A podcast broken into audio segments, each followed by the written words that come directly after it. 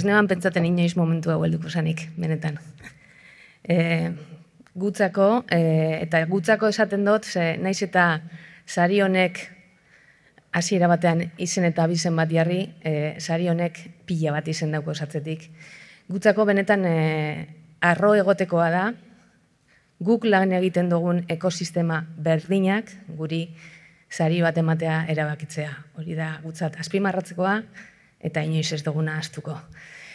Comentabais al inicio que, eh, bueno, es un premio que, que intenta identificar personas que, que de alguna forma eh, motivan o, o, o incluso, mm, bueno, eh, generan un cambio, pero yo creo que en nuestro caso, mucho de lo que hemos conseguido en los últimos años es justo porque hemos hecho lo inverso. Hemos intentado oír, escuchar y acercarnos cada vez más a las personas, a las empresas y a las entidades para las cuales trabajamos. Porque el ser eh, una entidad diferente a las que hasta ahora habéis sido premiadas, el ser una entidad pública, eh, no implica que tengamos que oír, escuchar y adaptar todos nuestros servicios a lo que nuestros clientes demandan.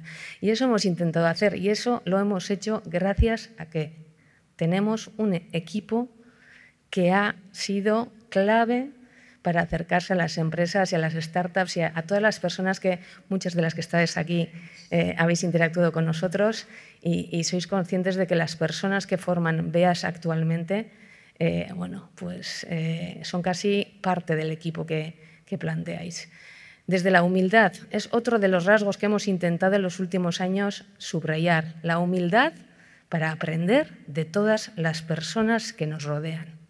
Todas, las que han pasado antes, las que nos han precedido, las que nos han acompañado en el viaje y obviamente para todas aquellas personas para las cuales trabajamos. Dicen que hemos cambiado en la forma de actuar. Quiero pensar que es verdad, porque así eh, para eso nos hemos esforzado. Querría acabar simplemente con una frase que le ha utilizado últimamente en más de una ocasión, pero creo que, que evoca mucho de lo que somos y de lo que queremos hacer.